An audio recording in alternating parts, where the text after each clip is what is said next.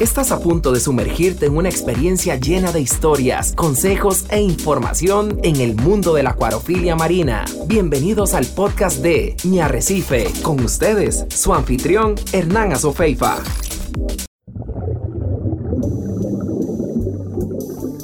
Usted está a punto de sumergirse en los misterios de nuestros océanos y en el fascinante mundo de los acuarios marinos. Esto es Acuariofilia Marina, un mundo marino en la radio gracias a la Asociación Costarricense de Acuariofilia Marina, una organización sin fines de lucro comprometida con el acuarismo responsable y profesional. ¿Qué tal amigos de Monumental, la radio de Costa Rica? Reciban un gran abrazo y un gran saludo en esta mañana de sábado y bienvenidos a Acuariofilia Marina. Este programa es de la Asociación Costarricense de Acuaristas Marinos que busca concientizar a toda la población nacional acerca de los esfuerzos de conservación que hacemos en el territorio nacional e internacional, así como también unir este gran hobby de acuariofilia, tanto la parte marina como dulce, y buscar las mejores prácticas para asegurar la salud de los seres vivos que tenemos en las peceras de tantos hogares de Costa Rica. Muchísimas gracias por dejarnos entrar a su hogar, a su lugar de trabajo, a su automóvil. Gracias por estar en compañía de los 93.5 de la frecuencia modulada. Esto es Radio Monumental, la radio de Costa Rica. Y arrancamos el día no solamente tomándonos ya un buen cafecito, sino en compañía de don Hernán Azofeifa que está acá en esta mañana. Buenos días, don Hernán. Muy buenos días Ricardo y muy buenos días a toda la audiencia de Monumental y de este programa Acuariofilia Marina que todos los sábados esperamos sea del agrado de ustedes y hoy nuevamente con un tema que es muy interesante. Vamos a hablar de la osmoregulación de los peces y vamos a diferenciar esa capacidad de osmoregulación entre los peces de agua dulce y los peces marinos. Y luego veremos más adelante en el programa todo lo que se puede derivar de esta capacidad o las implicaciones que tiene el tema de la osmoregulación. Esperamos que este día sábado haya ser un día muy agradable para todos ustedes y aquellos que nos escuchan y son acuaristas, pues que aprovechen para darle el mantenimiento. Cuiden muy bien esos nutrientes que no se encuentren muy altos, esos fosfatos y esos nitratos. Así vamos a evitar bastantes dolores de cabeza. Ricardo, presentamos al invitado de hoy. Así es, claro que sí. Y antes de presentar a nuestro invitado muy especial que tenemos en esta mañana, recordarles que nos pueden ubicar a través de nuestra página web www.azocamcr.org o también a través de nuestras redes sociales como en el Facebook, nos puede buscar como azocamcr, también en nuestro canal de YouTube para que usted esté comunicado con nosotros y también nos haga llegar sus, sus iniciativas, sus inquietudes, sus preguntas y poder seguir interactuando a través de los diferentes medios de comunicación que tenemos. En esta mañana queremos darle la bienvenida a nuestro invitado.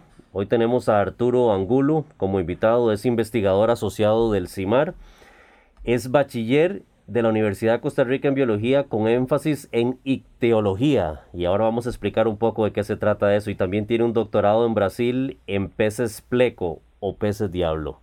Así que Arturo, muchísimas gracias por acompañarnos acá en esta mañana en Acuariofilia Marina. Gracias por aceptar nuestra invitación y para que usted además de dar los buenos días le cuente al país qué es una biología con énfasis en icteología. Buenos días. Bueno, muy buenos días, don Ricardo, don Hernán y la audiencia que nos acompaña. Muy agradecido y honrado por esta invitación. Bueno, este, el área de ictiología eh, dentro de la biología en general se enfoca en lo que es el estudio de los peces y desde ahí tiene múltiples este, ramas o subdivisiones las cuales abarcan diversos temas específicos de estudio. Este, en mi caso específico, cuando inicié mis estudios en la Universidad de Costa Rica, Trabajé con peces de agua dulce de Costa Rica, lo que es actualizar el inventario nacional de las especies. Después en mi maestría, igualmente en la Universidad de Costa Rica, me pasé ya lo que es al componente marino. Entonces trabajé con lo que son peces de aguas profundas, este, peces desde los 200 hasta los 4000 metros de profundidad del mar que presentan características de vida y eh, anatómicas y un sinfín de adaptaciones bastante particulares e interesantes. Luego en 2015 tuve oportunidad de viajar a Brasil donde realicé mis estudios de doctorado y ahí trabajé con una familia específica que es la familia Loricaria de la que todos bueno, muchos de ustedes supongo conocen están familiarizados con lo que es acuarios de agua dulce, que comúnmente llamamos este, plecos o peces diablo. Hay una gran diversidad de estos organismos en, en Sudamérica, alrededor de mil especies, y trabajé con ellos en, en una cuestión que llamamos ecomorfología, que es eh, relacionar lo que es este, la anatomía del pez con ciertas cuestiones ecológicas, y en este caso lo que examiné específicamente fue la anatomía cerebral. Entonces veía cómo la anatomía del cerebro, la morfología del cerebro de estos organismos tenía implicaciones o estaba relacionada con cuestiones este, ecológicas, reproductivas, este, de diferenciación entre especies, entre, entre muchas otras. Arturo, ya que nos comentaste que hiciste tu maestría con peces de aguas profundas, ¿cuáles son algunas de las características que tienen estos peces? Me imagino eh, que a esas profundidades que señalas, obviamente la iluminación es diferente, la temperatura es diferente, hay una mayor presión por centímetro cuadrado. ¿Qué, nos puedes ayudar a comprender un poco más la vida que sucede, a esas profundidades? Bueno, usted ya bien menciona algunas de las características o condiciones adversas, por decirlo de alguna forma, que sufren o a los que están expuestos estos organismos. Sin duda alguna, la falta de luz es una de las condiciones más importantes por debajo de los 200 metros sobre el nivel de, eh, profundidad, este, ya la luz, eh, la cantidad de luz disponible es baja o nula. Solo tenemos ciertas este, longitudes de onda que son principalmente de los colores rojo, que no son fotosintéticamente activas, es decir, entonces a estas profundidades no tenemos fotosíntesis y por tanto las cadenas alimenticias se ven restringidas porque dependen de la entrada de alimento de estratos superiores este, es decir, no hay una producción de alimento autóctono. Entonces, la cuestión de luz es muy importante. Usted mencionó también lo de la temperatura. Este, a grandes profundidades, la temperatura media es de alrededor de 4 grados centígrados. Entonces, los organismos que habitan esas profundidades deben adaptarse sus diversos procesos fisiológicos a estas condiciones de temperatura. Este, también usted mencionó lo que es la, la presión.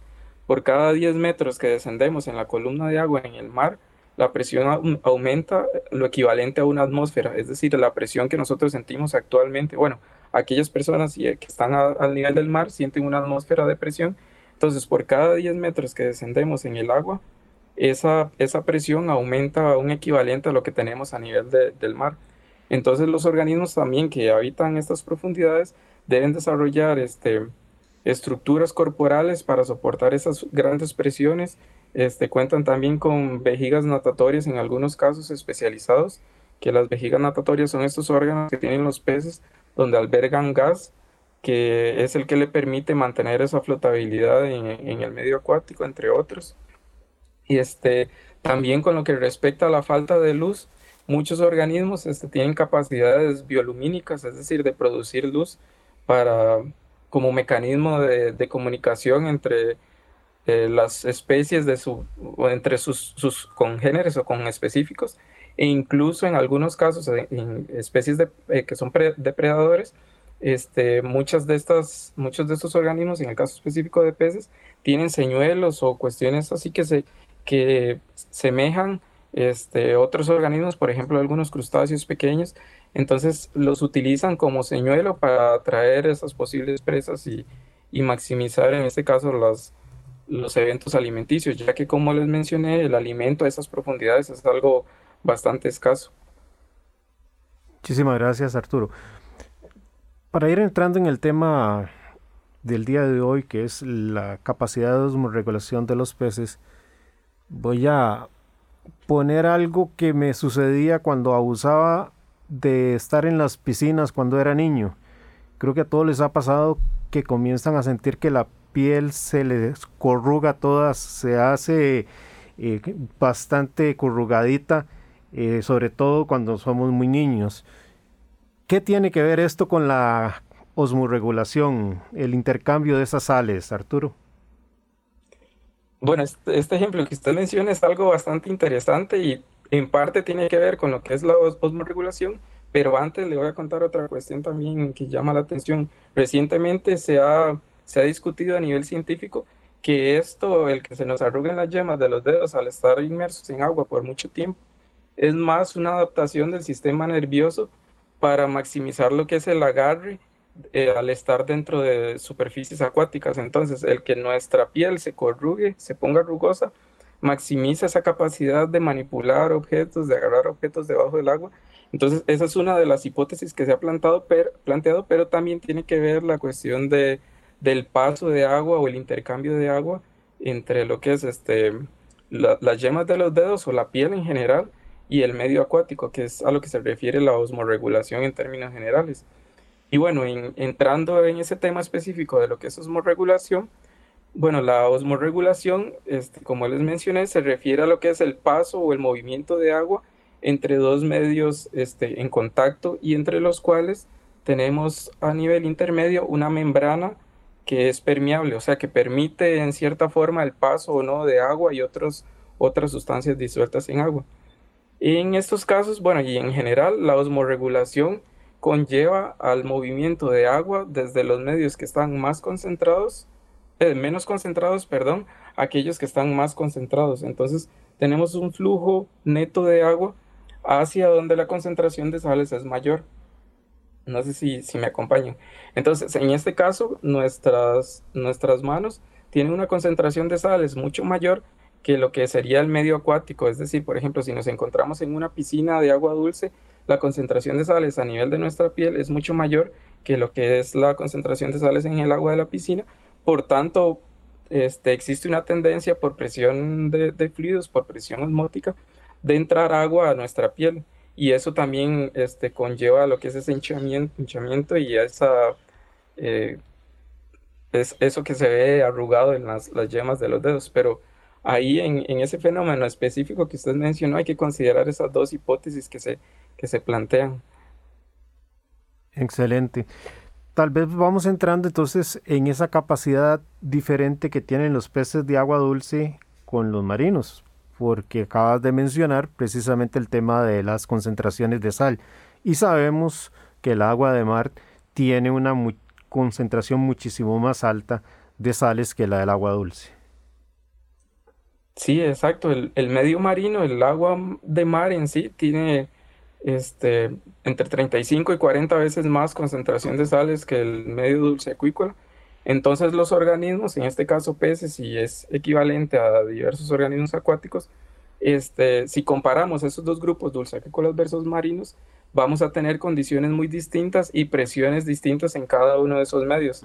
Entonces, por ejemplo, en el medio dulce acuícola, los peces, es decir, el medio interno, va a estar más concentrado que el medio externo en sales, por lo cual este, los peces de agua dulce tienden a recibir un flujo o neto o incremento de agua dulce hacia sus sistemas internos. En el, en el, en el caso de las especies marinas ocurre lo contrario. Los, los peces marinos tienen una concentración de sales mucho menor en comparación a lo que es el medio externo, este, por tanto tienden a perder agua y acumular este, sales en su interior. Entonces, cada uno de estos grupos ha desarrollado a nivel evolutivo diferentes mecanismos o adaptaciones para poder contrarrestar esa pérdida de agua o ese ingreso excesivo de agua o esa pérdida de sales, ese ingreso excesivo de sales que ocurre producto de ese equilibrio osmótico que se llama, que se debe mantener entre los medios internos y externos, tanto en el medio dulce acuícola como como en el medio marino. Arturo, un tratamiento muy común en las tiendas de acuario a los peces para tratamiento de parásitos es hacerle a un pez de agua salada, por ejemplo, un baño de agua dulce por algunos minutos. Generalmente cinco minutos es lo que oscila un baño de agua dulce. Luego se le vuelve, se vuelve ese pez a su medio normal, ¿verdad? Al agua salada. ¿Qué pasa con el cuerpo del pez en esa transición? Bueno, en estos casos los peces, varios grupos de peces, no todos, tienen una, un espectro de tolerancia relativamente alto. Entonces, por ejemplo, encontramos especies que se pueden en ambientes naturales movilizar fácilmente entre ambientes marinos y ambientes de agua dulce. Este, al menos acá en Costa Rica tenemos varias especies como los róbalos, el sábalo, algunos pargos, roncadores. Hay una gran diversidad de peces que tienen una capacidad fisiológica y metabólica para tolerar esos cambios a nivel de concentración de sales. Entonces, para un pez eh, marino, el hecho de ser sometido a un ambiente dulce acuícola externo no sería una presión tan fuerte, menos si el tiempo de exposición es relativamente bajo. Entonces, los peces en general, peces marinos en este caso, tienen una capacidad de tolerar esos cambios en la concentración de sales en el ambiente y, y pues es una práctica, como usted lo menciona, relativamente común y que tiene diversas finalidades. Excelente. Y eso es lo que hace que podamos ver, eh, no sé, algunos reportes de peces en los estuarios, en las entradas de bocas de río o inclusive más adentro. Sí, exactamente. En Costa Rica, para dar el ejemplo puntual, tenemos este, más de 100 especies de ambientes marinos o salobres que pueden ingresar considerables distancias en ambientes dulceacuícolas. Les mencioné algunos ejemplos. Otros en agua dulce bastante conocidos son el pez bobo, eh, la lisa, el tepemechín, este, los peces sierra son otro ejemplo, los tiburones toro. Este, hay una eh, diversidad bastante importante de especies que son típicamente marinas o asociadas a ambientes marinos y salobres que pueden usar con total facilidad este, ambientes dulceacuícolas, es decir, ríos y lagos en nuestro país. Y eso, bueno, se los estoy comentando respecto a los que son especies nativas, pero aplica a una gran cantidad de especies que son este, utilizadas en lo que es la, la acuariofilia. Correcto. Cuando pensamos en la evolución de los peces, obviamente tenemos que entender que evolucionaron para diferentes umbrales de tolerancia a las salinidades. Y tenemos, como vos referenciabas, que la salinidad promedio anda eh, en 34.5 gramos por cada eh, litro de agua. Y ahí donde mayormente van a ser los iones de sodio y cloro los más abundantes. Pero tenemos otras aguas de algunos mares que todavía están más altas sobre ese promedio general. Pienso en la del Mediterráneo y por supuesto en un, nivel más extremo la del Mal Muerto donde la vida es prácticamente reducida a microbios. Sí, correcto. Este, diferentes este, medios ofrecen diferentes dificultades, por así decirlo, a los organismos acuáticos y por tanto estos organismos deben desarrollar este, adaptaciones fisiológicas o metabólicas para contrarrestar de cierta forma esas presiones negativas, por decirlo de alguna forma. En ese, en ese ejemplo puntual que usted menciona, este, por ejemplo, especies marinas que habitan ambientes marinos con una salinidad, como usted bien menciona, de unos 35 partes por millón, partes por mil, perdón, versus especies que, tienen, que, habitan ambientes con una concentración salina mucho mayor. En especies eh, típicamente marinas de acá, por ejemplo, tenemos que la tasa metabólica, es decir, la inversión en energía que estos peces realizan para excluir activamente el exceso de, sales en su, sistema, en su sistema en general, es de alrededor de un 5%, es decir, de la energía metabólica basal que los peces eh, mantienen para desarrollar todas sus actividades eh, vitales básicas, 5% es destinado a, la exclusión activa de sales. En las especies que habitan medios marinos con una mayor concentración de sal, este porcentaje puede aumentar hasta un 10%, es decir, el proceso de exclusión de sales es mucho mayor, puesto que la presión de, de sales de la salinidad externa es mucho mayor. Entonces, estos organismos este, considerando esas diferentes, esas diferentes presiones y esos diferentes ambientes, tienen adaptaciones este, puntuales este, específicas para contrarrestar ese o para mantener ese equilibrio osmótico necesario para realizar sus funciones vitales. Y acá es muy importante mencionar unas células especializadas que se encuentran en lo que son las branquias de los peces, que se llaman células de cloruro, que son las que se encargan de ese bombeo activo, ya sea hacia afuera o hacia adentro, de lo que es el exceso de iones, aparte de la, del trabajo que realiza también el, este, parte del sistema digestivo y excretor por medio de los riñones en lo que es la, la, generación de, de, orina más o menos concentrada respecto a las concentraciones relativas del medio externo. En el caso, para, para ir entendiendo un poquito mejor el tema de la regulación, vos mencionabas que tenemos una membrana que es semipermeable. Y eso lo van a tener tanto los peces de agua dulce como los peces de agua salada. Si metemos un pez de agua dulce al agua de mar o al revés, metemos un pez de agua de mar al agua dulce, donde en la evolución el pez de agua dulce no está acostumbrado a la cantidad de sales que tiene el mar y viceversa, vamos a producirle un choque osmótico. ¿Podríamos conversar sobre ese tema? Sí, claro, sí, es, ese choque osmótico es producto de esa, de esa inclusión en un medio al cual el organismo no está adaptado y como usted lo menciona, el llevar un pez de agua dulce a un medio salino ejerce una presión mucho mayor que el caso contrario, puesto que los peces de agua dulce no tienen mecanismos este, usualmente tan bien desarrollados o, funcionando a una tasa metabólica importante en contraparte a lo que es el, el componente marino. Entonces, pues sí. Obviamente aquí el pez de agua dulce en sus células va a sufrir tremendamente al ser migrado, digámoslo así, al agua marina y por supuesto el pez de agua salada que tiene una mayor concentración de sales en sus células si se lleva al agua dulce más allá de los umbrales que la evolución le ha permitido tener va a sufrir también muchísimo y le podemos causar la muerte. Sí, claro, sí, esto depende para cada organismo en específico o para cada especie, en muchos casos o grupos de especies, de, las adaptaciones este, fisiológicas y anatómicas que estos organismos tengan. Entonces, por ejemplo, un pez de agua dulce no tiene la cantidad suficiente de células de cloruro que les mencioné a nivel de las, de las branquias, entonces no puede responder tan efectivamente a ese cambio en la presión osmótica o en la salinidad del agua, ese choque osmótico. Entonces ese choque, como usted bien lo menciona, es más, más nocivo o, menos fácil de, de tolerar para una especie dulceacuícola que una especie marina. ¿Podríamos explicar un poquito más esa diferencia entre un medio que puede ser hipertónico con respecto al otro medio eh, que sería hipotónico? Bueno, estas denominaciones hipo e hiper se refieren a la concentración de sales relativas, donde hiper es mucho hipo significa poco o bajo.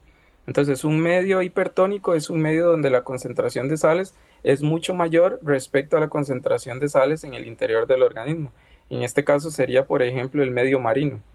Y en, en este caso particular, el de los peces, como ya les había mencionado, los peces que habitan en un medio hipertónico tienden a perder agua por el proceso de difusión que se da desde su interior hacia el exterior y tienden a ganar este, sales. Entonces, como adaptaciones a, este, a esta presión, los peces tienden a beber grandes cantidades de agua, aunque suene un poco extraño, pero sí, los peces beben agua. Entonces, los peces beben agua, secretan orinas bastante concentradas para eliminar ese exceso de, sales, y poder absorber este, cantidades importantes de agua dulce. Y a su vez tienen otras adaptaciones a nivel del aparato branquial o del intestino, donde excretan activamente este, iones y otras sales, como usted ya mencionó, el sodio y el cloro son bastante importantes. También tenemos potasio, magnesio, manganeso, entre muchos otros. Entonces, estos peces en, en realidad lo que hacen es invertir energía en obtener agua dulce para mantener ese equilibrio interno y eh, liberar el exceso de sales a nivel interno. Es, exacto, es que eso quería ir llegando, Arturo. En el caso de los peces marinos, entonces debemos entender que casi que permanentemente pasan tomando agua eh, y, haciendo una excreción de las sales a través de sus desechos, contrario a, lo que, a lo que puede hacer un pez de agua dulce. Sí, eh, los, los peces de agua dulce, como usted los mencionó, se encuentran en un medio hipotónico, donde la concentración de sales en el medio externo es mucho menor a la concentración interna. Y acá sucede el efecto contrario, los peces este, tienden a ganar agua ah, por, por, esa mayor concentración de, sales a nivel interno. Entonces, la energía que invertían los peces marinos en excretar sales, la invierten los peces de agua dulce en excretar el exceso de, de agua y atraer este, este, sales del medio externo. Entonces, los peces de agua dulce en contraposición secretan orinas altamente diluidas y pasan orinando constantemente para mantener ese equilibrio interno de sales con el medio externo. Correcto. quería llegar al punto porque para nosotros en la acuariofilia marina hay un tema que a veces no le prestamos mucha atención y es precisamente ese gasto de energía que hace el pez para estar en esos umbrales o en esa zona segura de salinidad para la cual evolucionó. Y podemos tener un pez que es endémico tal vez del mar eh, Mediterráneo que tiene una ligera salinidad más elevada que la del mar Caribe, por poner otro ejemplo, y ese pez endémico del mar Caribe pues va a haber unas zonas grises donde pueden convivir una y otra especie.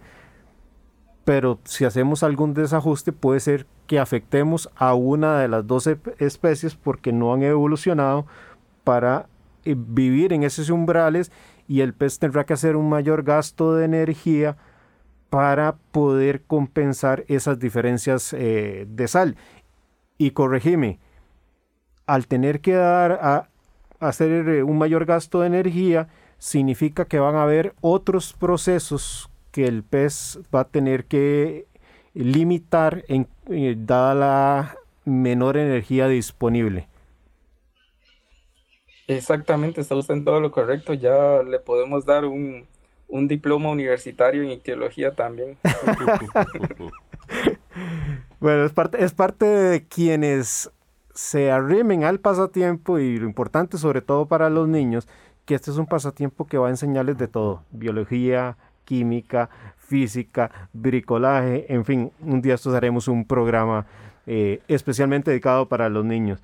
Eh, aporto el tema, Arturo, porque a veces no tenemos como acuaristas la dimensión de lo que significa para la buena salud de los, de los peces. Y por supuesto que el pez, al contar con menos energía, porque no le tenemos la adecuada salinidad, pues va a limitar sus eh, funciones reproductivas, va a ser más propenso a contraer enfermedades, etcétera. Sí, exactamente. Cualquier desviación de, la serie de parámetros a los cuales el organismo se adaptó o está adaptado originalmente va a representar un, detrimento en, en, otras cuestiones, como usted bien lo menciona, reproducción, este, alimentación, va a aumentar lo que podría ser la susceptibilidad a infestaciones de parásitos, este, entre muchas otras. Entonces, cualquier desviación de esos, de esos estándares o de esos intervalos de variación respecto a las condiciones externas de salinidad, entre otros, va a conllevar un, detrimento en la, condición de salud del organismo en sí. Bueno, un tema muy, muy interesante que hemos eh, compartido en esta mañana es muy interesante, don Hernán y Arturo, también ponerse a pensar que en la acuariofilia marina hay algunas especies que se ha logrado con éxito migrar de un mundo al otro, del agua dulce al agua salada, por ejemplo. Y habría que entender también los estudios de la calidad de vida de esa especie una vez que se logre pasar al, al otro lado y cuál va a ser su, su expectativa de vida, inclusive de adaptabilidad en largo plazo. Arturo. Pero queremos agradecerte también por haber estado con nosotros en esta mañana acá en Acuariofilia Marina. Vamos a seguir conversando estos temas, don Hernán, muy importante de cómo conectamos lo que pasa en, en la naturaleza con lo que pasa en nuestros acuarios de agua dulce y agua salada. Pero agradecerte, Arturo, por estar con nosotros acá en esta mañana. No, con mucho gusto y gracias a ustedes. Estás en sintonía de Radio Monumental. Vamos a un corte comercial y pronto estamos de regreso. Enseguida volvemos con Acuariofilia Marina, un mundo marino en la radio, gracias a la Asociación Costarricense de Acuariofilia Marina.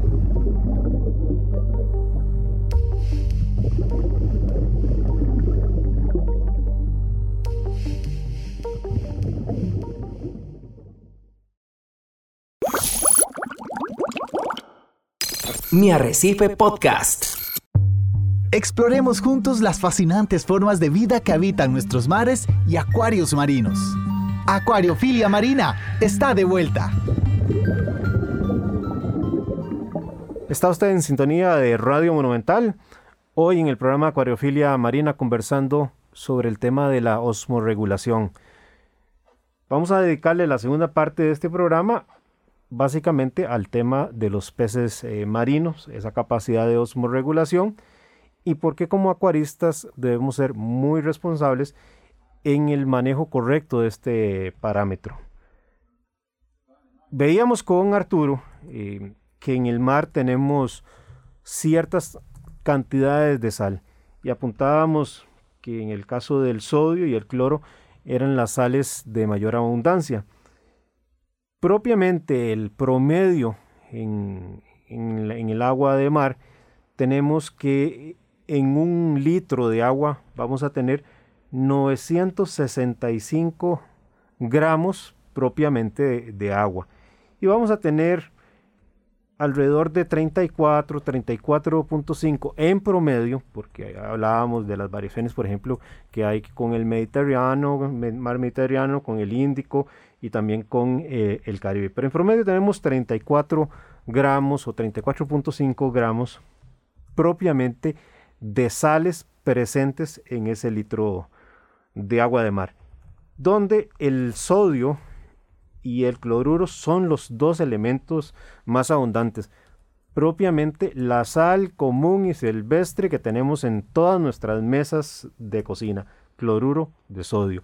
El cloruro está presente en alrededor de casi los 19 gramos, el sodio por los 10.5 gramos y ahí sucesivamente vienen otros elementos como es el eh, sulfato, el magnesio, los bicarbonatos, el calcio, el potasio y ahí sucesivamente un montón de elementos menores y traza que suman más de 70, por lo menos los que usan en las fórmulas de sal sintética para el uso en nuestro pasatiempo, constituyen alrededor de entre 70 y 80 elementos, pero hay muchísimo más elementos presentes en el, en el mar.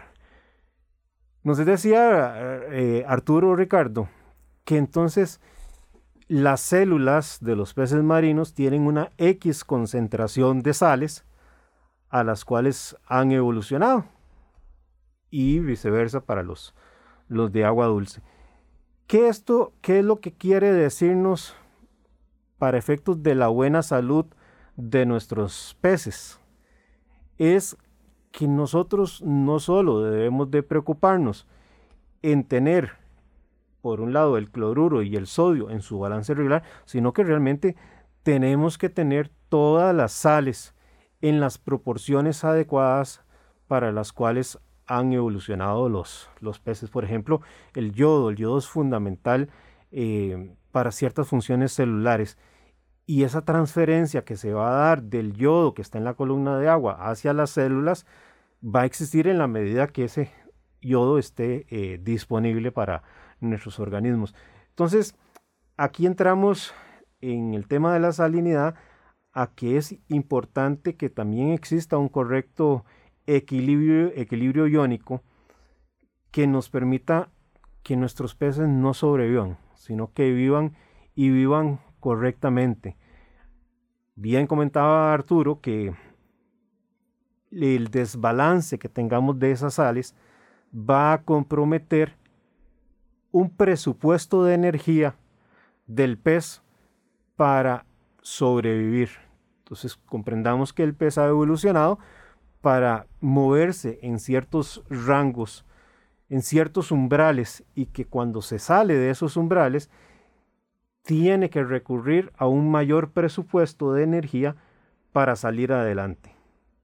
Básicamente eso lo que nos dice es que si comprometemos por las malas prácticas el presupuesto de energía del pez, lo vamos a dejar indefenso para que lo pueda destinar a otras actividades metabólicas como el crecimiento, la reproducción, pero sobre todo, por ejemplo, para un sistema inmunológico y entonces por una mala salinidad el pez queda más expuesto o más propenso a las enfermedades.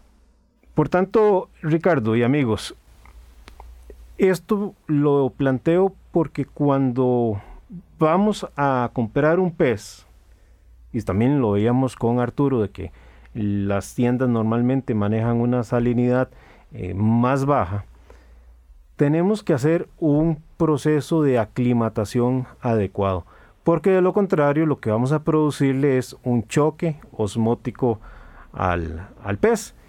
Y por supuesto que eso nos va a pasar la factura y te puedo decir, Ricardo, que esta es una de las eh, razones principales por las que muchas personas, cuando realizan una mala aclimatación, pierden los peces. Eh, tal vez no mueren de inmediato, pero a los días, a la semana, los encuentran muertos y no se, y no se explican las personas. Tenemos que entender que esa salinidad que hay en el océano es más concentrada que los fluidos corporales que están en el pez y que esa agua es eliminada pero la sal y, hablábamos que por eso era que el pez tenía que estar constantemente tomando agua en el caso de los peces marinos. Y las sales van a tender a difundirse y se van a concentrar en el interior del pez. Y como bien nos explicaba Arturo el pez para que no se produzca una acumulación de sales va a estar deshaciéndose de las mismas a través eh, de eh, sus heces. Entonces, veámoslo al, al lado contrario.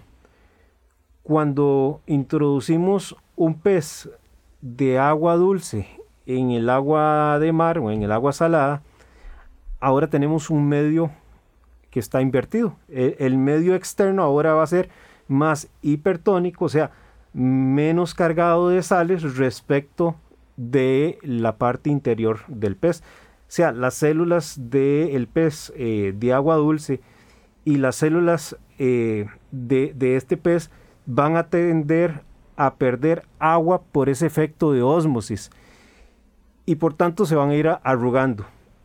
Y que eh, también es lo que andamos buscando con el, caso de los parásitos, pero en, un sentido eh, inverso. Y eso es lo que va a llevar, por ejemplo, al pez de agua dulce a morir cuando lo metemos al agua salada. Cuando hacemos la aclimatación, por supuesto que también está el tema de la aclimatación por temperatura y tal vez hoy nos dé tiempo de darle unos minutos, es eh, indispensable que usemos ese goteo para el caso de los peces, porque eso le va a ir permitiendo al pez paulatinamente, no solo ajustando el nivel de pH, eh, por supuesto pensamos que en el tema de la temperatura ya le hemos puesto a flotar por, unos 15, 20 minutos ese pez, sino también va a permitirle al pez llevar a cabo esa transición, ese ajuste de esa salinidad que estaba en 1019, 1020 en un acuario a la salinidad de 1025 o 1026 que tenemos. Eh, este tiempo de goteo es fundamental precisamente para que no se dé ese choque osmótico. Y al no darse el choque osmótico es lo que nos va a permitir garantizar que ese pez nos viva mucho tiempo, que no se den lesiones internas que son las que provocan que a los días o a la semana lo, vayamos a, encontrar eh, afectado de salud. Y, don Hernán, para apoyar este planteamiento que hace usted, eh, sin duda yo concuerdo que es muy importante ese proceso de aclimatación. Entonces, si en muchas de las tiendas se practica una salinidad de 1018 a 1020 y se va a llevar ese pez a un acuario que tiene 1025, que obviamente recomendamos que sea el acuario de cuarentena, ¿verdad? Que el que va a tener esa salinidad de 1025, ¿cuánto es un tiempo recomendado considerable para que ese choque osmótico no venga a eh, afectar al pez? ¿Cuánto debería ser ese proceso de aclimatación? Normalmente, Ricardo, va, va a, andar alrededor de los 30 minutos. yo creo que ya eso es un tiempo suficiente. Obviamente pensando en un, en un goteo que no sea muy lento, sino eh, una gota cada segundo o dos gotas por segundo. Aquí lo importante, más que el tiempo, es que eh, utilicemos un refractómetro. Y cuando el refractómetro nos marque una diferencia de 0.001 con respecto a, al agua del acuario, ya ahí estamos en el momento adecuado para transferir el pez. ¿Qué, quiero referirme con, mil, eh, con, 0 con punto 001? Acordémonos que la gravedad específica nosotros la, medimos como eh, 1026. Eh, Entonces, si yo tengo mi acuario en esos 1026 y el pez que traje de la tienda está en 1020, ahí tengo una diferencia de, eh, de 20 a 26. Entonces, cuando a mí el refractómetro me marque que ya lo tengo en 1025, o si se me pasó a 1027, estamos en ese rango que digo de 0.01 y ese es el, momento en que ya podemos transferirlo sin ninguna preocupación. Claro está que hay un tema aquí, Ricardo, que es importante.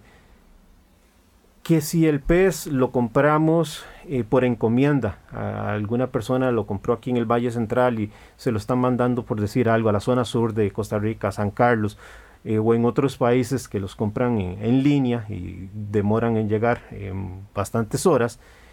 Hay otro tema que tal vez en otro momento le podemos dar espacio en, acuariofilia marina, que es hablar de la muerte por envenenamiento. Porque a veces el aclimatado por goteo puede ser contraproducente en peces que han tenido un alto tránsito. Porque en esa eh, bolsa se nos va a haber eh, formado eh, una, eh, un, el, amoníaco es lo que nos los va a matar, pero cuando está en un pH bajo, no es amoníaco, e, e, está en una forma de amonia menos tóxica, pero es porque el pH se ha bajado en la bolsa. Cuando abrimos la bolsa, el pH va a cambiar se nos va a hacer más alcalino y al hacerse más alcalino se nos va a convertir esa amonia menos eh, tóxica en amoníaco, que es lo que puede llevarse el pez de forma inmediata. Entonces, eh, nada más ese, ese paréntesis que podríamos darle tratamiento en un próximo programa de acuariofilia marina, de que hay momentos en donde no es prudente eh, el, el, el, aclimatar al pez por goteo vamos a tener que hacer eh, un procedimiento eh, diferente, pero ese lo hablaremos eh, posteriormente para no revaler el espacio al tema de la salinidad en, el acuario marino. otra cosa que es muy importante, veamos por ejemplo otra, otra sal que a veces uno no asocia con el tema de la salinidad, pero yo, yo quiero que quede claro, por lo menos en el programa de hoy, que cuando hablamos de salinidad estamos hablando de sales, no, no solo de, de, la sal común y silvestre de, nuestras mesas de, cocina, ¿verdad? Que es el cloruro de sodio, sino de todos los demás eh, sales o elementos que están en esa agua de mar. Eh, por ejemplo, en el caso del potasio, en el interior de las células de los seres vivos hay cuatro veces más de potasio que de sodio mientras que en la parte exterior de la célula hay 30 veces más sodio que potasio. Esto lo que nos dice es que las células han desarrollado, digámoslo así, eh, complejos sistemas enzimáticos para mantener las proporciones y transportar los iones a través de la membrana celular. Y cerca del 25% del consumo energético eh, de un ser vivo para mantener esa relación pasa por esa eh, pasa, pasa, por ese balance, ¿verdad? Entonces, si en nuestro acuario reducimos la cantidad de, potasio en ese equilibrio iónico que, mencionaba, tenemos un problema porque vamos a aumentar la posibilidad de alterar ese equilibrio de el sodio con respecto al potasio interno de, las células. Y esas son las cosas que nos llevan a que no las vemos, pero que se traducen en la buena salud de los peces. Y a veces que se nos juntan con problemas de temperatura, con problemas de plaga, y, el, y están cogiendo a nuestros peces en un mal momento porque no están en plenas condiciones porque han comprometido todos sus presupuestos de energía para realizar esos equilibrios que muchas veces se cometen simplemente porque no somos eh, diligentes o no estamos encima del acuario viendo que los elementos estén en las proporciones adecuadas. Eh, eso es lo que me lleva a mí a otro tema. Es que nos cuestionemos si realmente en nuestros acuarios estamos usando aditivos balanceados iónicamente. Porque de lo contrario vamos a tener esos eh, excesos o déficits en las proporciones de las sales.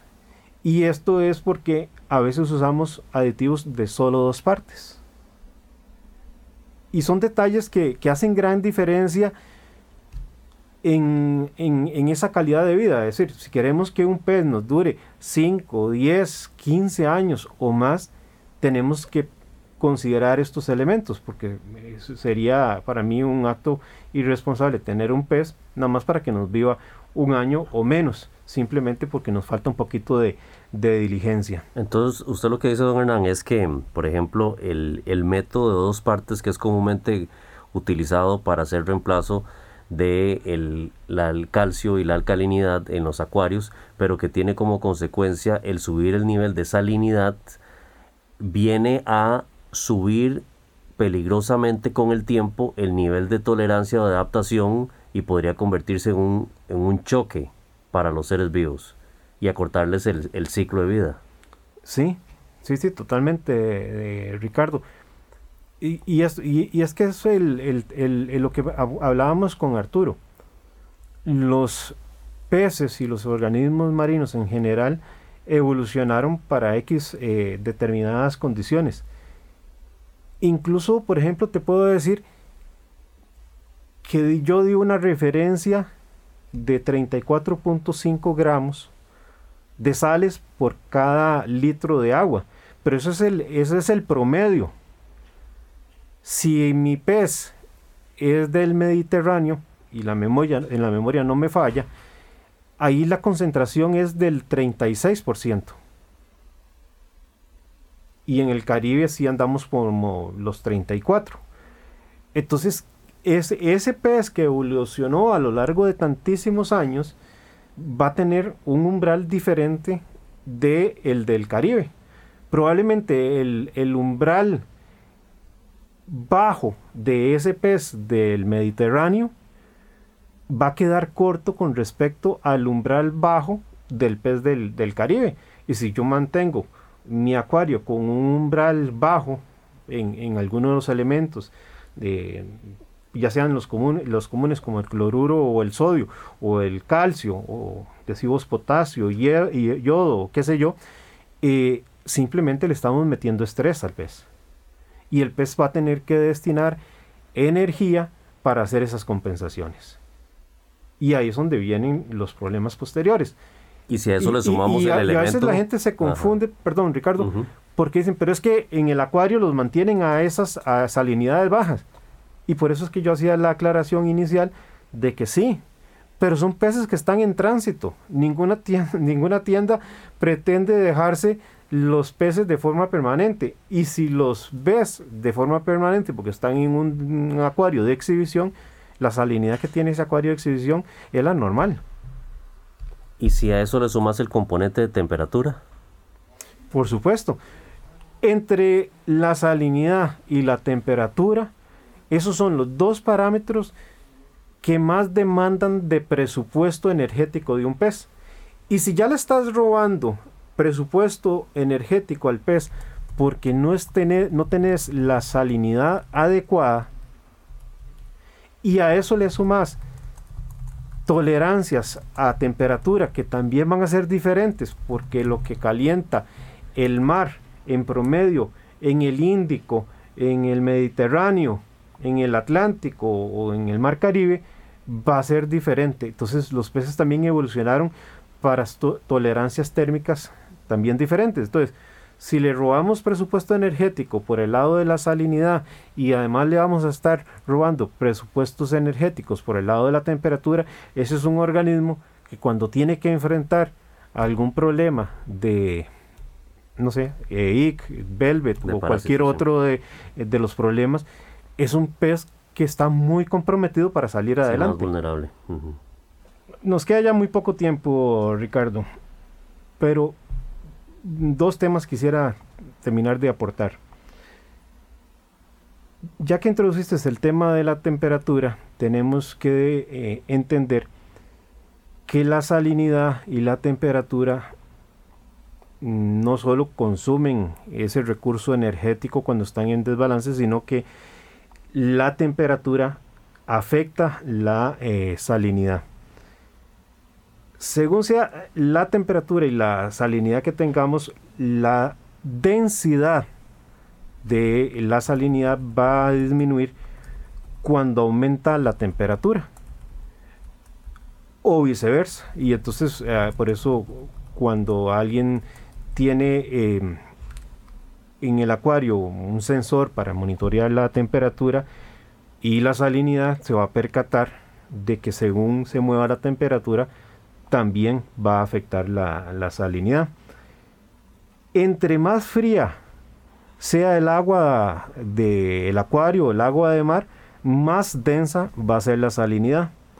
Lo normal es que tengamos eh, la densidad del agua de nuestros acuarios entre 1022 a 1026. Yo personalmente me gusta mucho eh, manejarlas en, en 1026. Pero un acuario de arrecife, esto es para un acuario de, peces, ¿verdad? Pero un acuario de arrecife sí debería andar entre los 1024 y los 1026. Eh, para terminar de, de apuntar y que a veces, como dicen eh, en lo que en los pequeños detalles está el diablo, ¿verdad? Nada más entendamos esto. El 84% más o menos de las sales que están en el acuario, en el agua de mar, lo constituye ese cloruro y ese sodio.